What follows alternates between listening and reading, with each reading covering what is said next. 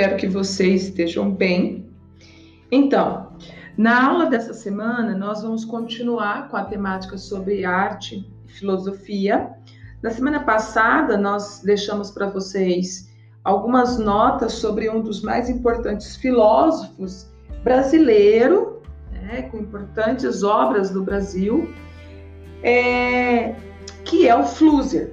É, espero que vocês tenham gostado, até porque o Flusser tem toda uma obra bem eclética, ele produz obras desde tratados sobre a arte, mas ele vai tratar também sobre a questão da relação entre arte e a técnica, a arquitetura, o design. E tem quem gosta aí dessa parte que envolve as ferramentas de web design, vai se ler Flusser, vai ter uma grande contribuição.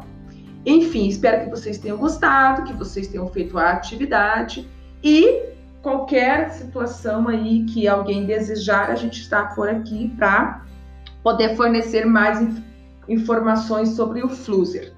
Mas hoje nós vamos falar de um outro filósofo não menos importante do que o Flusser, para a gente compreender um pouquinho esse fenômeno da arte que faz parte dos nossos espaços urbanos cada vez mais.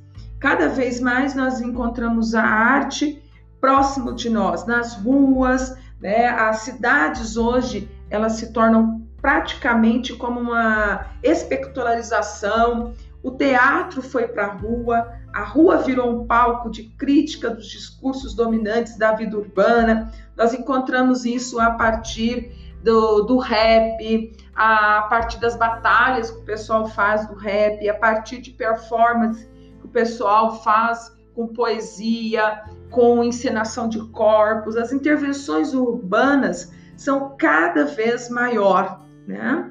E nós vamos conhecer hoje um filósofo que vai tratar da arte bem nesse momento de reprodução e bem nesse momento também de massificação da arte. Todos esses eventos da arte, seja a arte como escultura, a arte como a, como quadro, a arte como música, como poesia, como literatura.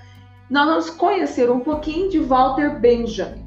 Walter Benjamin viveu ali entre o final do século XIX e início do século XX.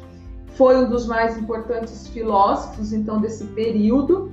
Fez parte daqueles filósofos da Universidade de Frankfurt, né, origem do trama é, da filosofia alemã. Uh, então, o pensamento do Walter Benjamin, ele vai desde a filosofia, ele também é um ensaísta, é um crítico literário, tradutor. Então, e ele vai também ter uma visão muito crítica sobre tudo em que ele tende a pôr os olhos. Essa posição crítica dele também acaba por acompanhá-lo quando ele vai tratar sobre a questão da arte, né? Então, a obra do, do Benjamin é uma é vasta, tá? Ela, ele tem brilhantes obras da literatura e também da filosofia. Então, é sobre esse filósofo que nós vamos conhecer hoje um pouquinho. Ele vai trazer para nós uma reflexão da arte com uma pitada um tanto quanto da perspectiva marxista, do Marx na relação de alienação, e agora ele traz isso para o campo da arte, é de fundamental importância que a gente conheça um pouco sobre esse pensamento do, do Benjamin. Então vamos lá? Peguem aí caderno, caneta, lápis para vocês anotarem, para que essas anotações sirvam na hora de fazer a atividade.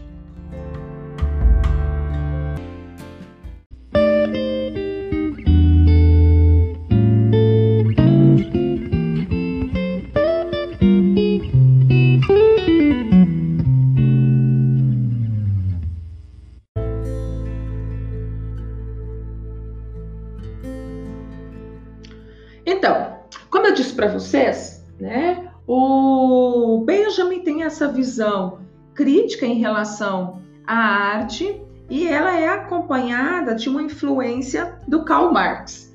No prefácio da obra dele, de uma das importantes obras que é sobre a estética e sociologia da arte, o Benjamin já traz assim uma análise a respeito da, do reflexo né, da produção capitalista no âmbito da produção artística. Então ele vai dizer que da mesma forma em que o Marx pensou o modo de produção capitalista no âmbito das relações de trabalho, trabalho e econômica, essa modo de produção capitalista também vai, de certa forma, é, pesar sobre o ambiente artístico. Então, a partir daí, ele vai dizer que é preciso pensar formulações de exigências revolucionárias na política artística também, porque ela está submissa a essa lógica do mercado. Uh, o que, que, acontece, né? O, segundo Benjamin, essa relação entre o espectador e a arte, ela vai se dando a partir de um foco do capital. Então, as relações de dinheiro e consumo são muito íntimas e vai se perdendo, então, aquilo que ele atribui como primordial na relação entre espectador e arte, que é a liberdade de interação entre o espectador com a obra de arte, certo? Uh, eu cito para vocês aqui uma observação do próprio Benjamin, coloco entre aspas. Vai se perdendo a liberdade do diálogo. Antigamente era natural entre pessoas que dialogavam ir ao encontro do ponto de vista do outro. Hoje pergunta-se logo pelo preço dos sapatos ou da guarda-chuva. Qualquer conversa cai fatalmente no tema das condições de vida e do dinheiro, mas não se trata das preocupações e dos sofrimentos de cada um, coisa em que talvez se pudesse ajudar uns aos outros é a observação do todo que ocupa a conversa. Fecha aspas. Então, as relações humanas, de acordo com, com Benjamin, estão o quê? Afetadas por essa relação econômica. Obviamente, todas as outras relações estão submissas a essa situação que o nosso filósofo vai trazer para nós aqui hoje. Bom, uh, o que que ele, né, a princípio, já delimita para nós, né? Segundo Benjamin, sempre foi possível reproduzir a obra de arte. Tá? Falar em reprodução e dizer que só agora, no século XX, com a industrialização, que a arte, que a, que a arte ela ganha essa condição de ser reproduzida, é um tanto quanto arriscado. Porque desde que existe arte, ela foi reproduzida. O que muda é a forma dessa reprodução. Então, o grande problema da reprodução não é a reprodução em si, é a forma da reprodução. Ele vai lembrar que desde sempre os homens copiavam uns aos outros. Até se nós lembrarmos as aulas de Aristóteles, ele mesmo vai, né, ao contrário de Platão, dizer que o homem, quando copia, ele também cria certo? Então o problema não está na reprodução, mas o, a grande questão que o Benjamin coloca para nós é o modo em que essa produção é feita, o objetivo no qual ela é levada, então. Uh, então ele vai fazer toda uma digressão, né, a, desde os primeiros, das primeiras é, formas de reprodução que nós temos, até chegar hoje, que nós denominamos como reprodução né, de massa. Bom, uma observação que ele faz que essa reprodução da, de massa do objeto artístico é, de certa maneira, um esvaziamento da obra de arte por um aspecto de que quando se reproduz essa obra sem que, é, sem que haja um interesse ou que seja considerado a sua condição na história do homem, ela é uma reprodução vazia. De certo modo, a reprodução que ele critica, que é a reprodução em escala industrial, retira da obra de arte toda e qualquer essência dessa obra. É como se nós a tirássemos da história, retira da obra de arte a história da sua história com a história. Então, a sua existência única no lugar onde ela se encontra é esvaziada. Para isso, né, as transformações que a estrutura física sofre ao longo do tempo, por exemplo, de, pelo tempo, pela até mesmo, né, pelas questões mesmo de guerra, todas as obras de arte que nós tivemos, ou então até mesmo é, templos, né, que foram e sofreram os efeitos de guerra, mesmo parte desses prédios que ficaram ainda, que restaram, são monumentos, monumentos que fazem parte da história do homem. Então há uma essência nisso. Esse, essa obra ou esse espaço, ela tem algo que faz dela uh, fazer parte do tempo.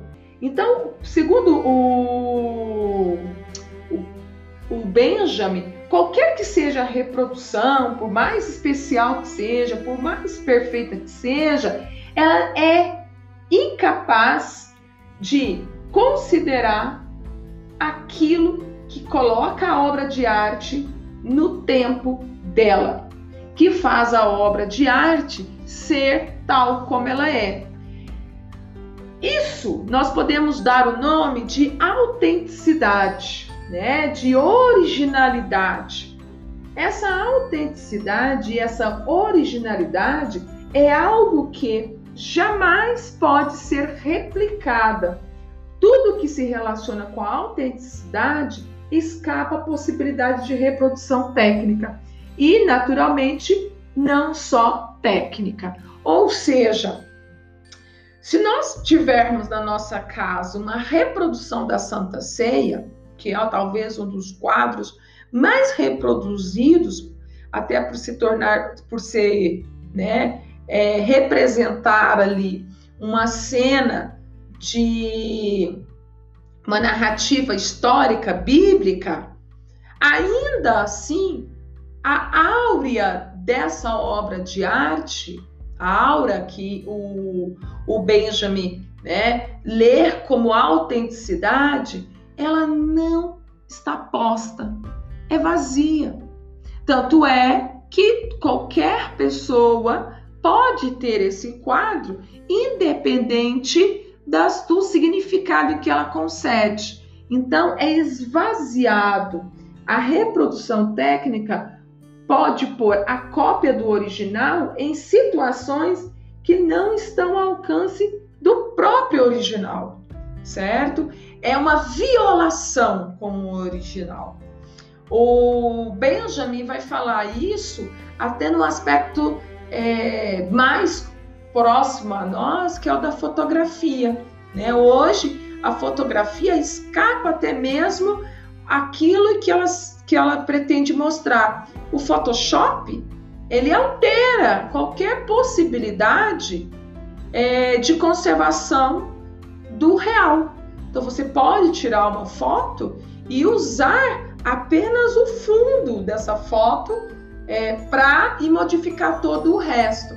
Então aí a gente pode fazer a pergunta: aonde está ou aonde reside a autenticidade dessa imagem? Né?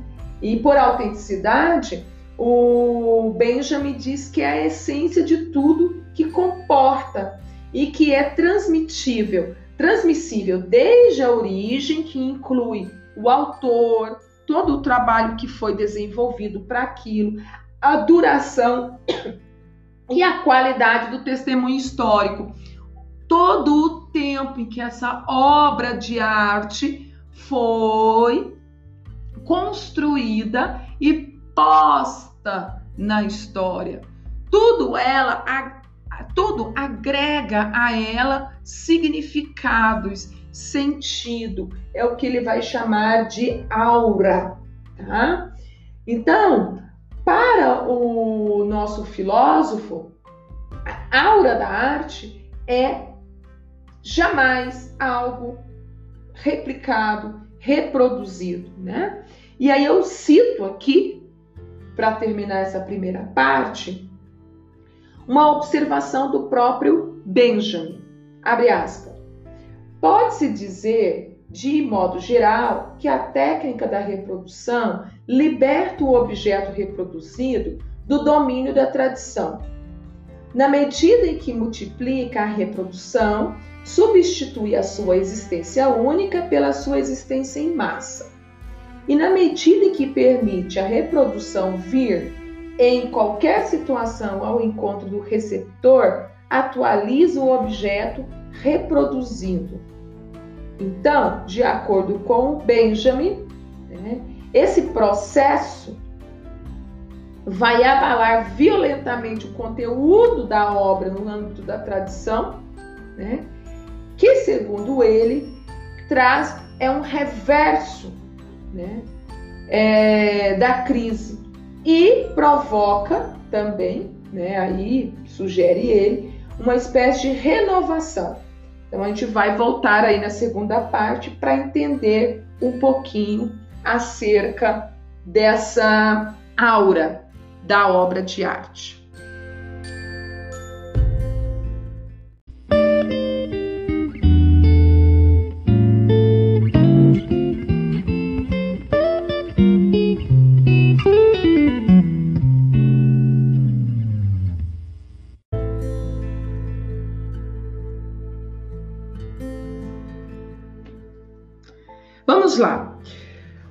Havíamos comentado então que a aura é algo que a obra de arte carrega em si e tem uma relação direto com a com os conteúdos da tradição, certo? E que isso tem a ver direto com a história do homem. Ah, para o Benjamin, né, ao longo dos grandes períodos históricos, o homem, a sociedade, ela foi vivenciando novas formas tá, de experimentação e com isso também altera o seu modo de percepção. Tá? O homem muda a forma de perceber as coisas. É óbvio que hoje nós sujeitos do século 21, não observamos as coisas com a mesma perspectiva do homem do século passado. Não temos a relação, por exemplo, com o cinema como tinha as pessoas que experimentaram o cinema na primeira década do século, primeira e segunda década do século passado. Então, por quê? Porque era uma forma diferente, era um despertar de uma outra sensibilidade. Nós hoje trabalhamos com outras sensibilidades. Nós temos aí a experiência de ir ao cinema e ter projeções em 3D. Muitas pessoas sentem até certas né, reações é, há essa experimentação, tipo dor de cabeça, náuseas. Alguns assistem o filme depois saem do filme e ficam com uma sensação de que não coloca o corpo no devido, na devida relação de tempo e espaço. Isso é uma experimentação estética, é uma alteração na nossa capacidade de percepção, certo? Uh, então, essa a arte ela tem que acompanhar essa mudança que é próprio da história humana. E de acordo com o Benjamin, o que, que acontece com a reprodução? Ela não faz isso. Ela está vazia. Ela não traduz essa esse sentimento, ela é esvaziada disso. Por isso que pensar a obra de arte a partir de uma reprodução é pensar uma obra de arte vazia, sem significados. E aí, né, ele vai nos chamar a atenção que essas transformações é, que processa a percepção nossa no momento contemporâneo deve ser vista a partir né, de uma crítica, porque ele está entendendo que há uma decadência da aura. Também é possível detectar, né, segundo ele, os porquês disso. Ah, nessa obra que eu estou usando para levantar com vocês alguns pontos, a estética, a sociedade da arte e a sociologia da arte, o Benjamin vai fazer um, ele faz alusão a uma obra que talvez vocês conheçam ou não, mas se não conhecem é interessante, que é o Fausto, né?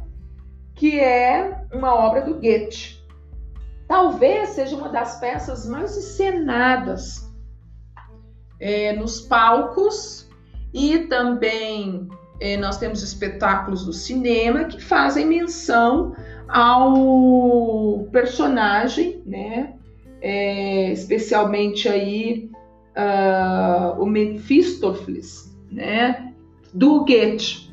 Entretanto, a cada uma dessas é, formas de trabalhar essa obra, o Fausto, ela apresenta-se de uma maneira, mesmo que os autores, que os produtores, digo, que os atores tentam sugar o mais próximo possível a sensação, né, os sentimentos do jovem Goethe,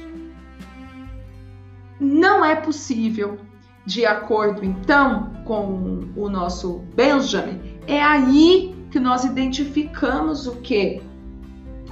Essa decadência da aura, certo? Ele vai é, dizer que isso é devido à forma que nós, seres humanos contemporâneos, nos relacionamos com os objetos.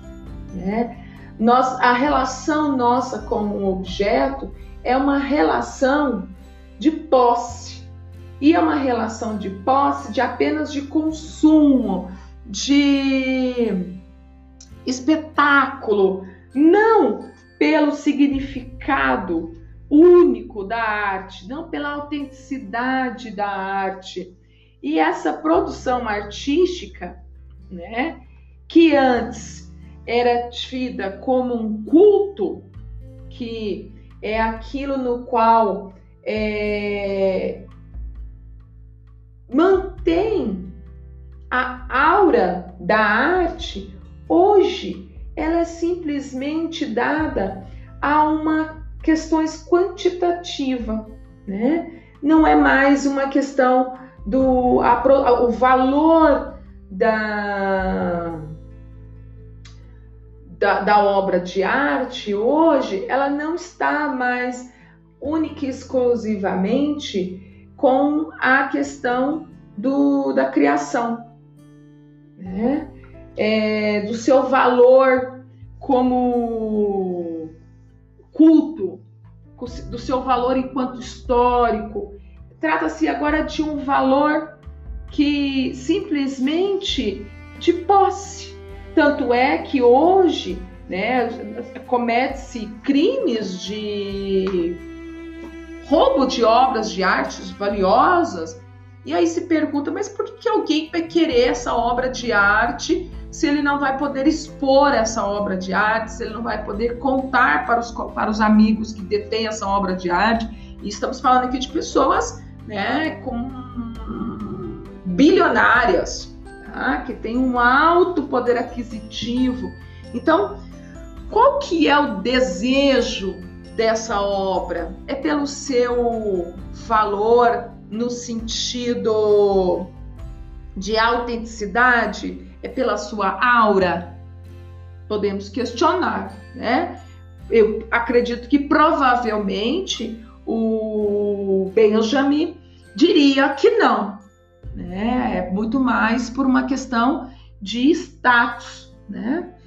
Ah, o Benjamin ele traz algumas notas assim fantásticas nessa obra dele, por exemplo, a relação entre o teatro e o cinema. Ele vai ele vai colocar aí a questão do papel do ator quando esse ator ele está interpretando um personagem no palco, em que o público, né, quem está assistindo ali, tem quase que um papel de perito, em que ele é o que? Esse contato direto entre o ator e o público faz com que o ator sinta a sua performance em relação à receptividade em relação ao público.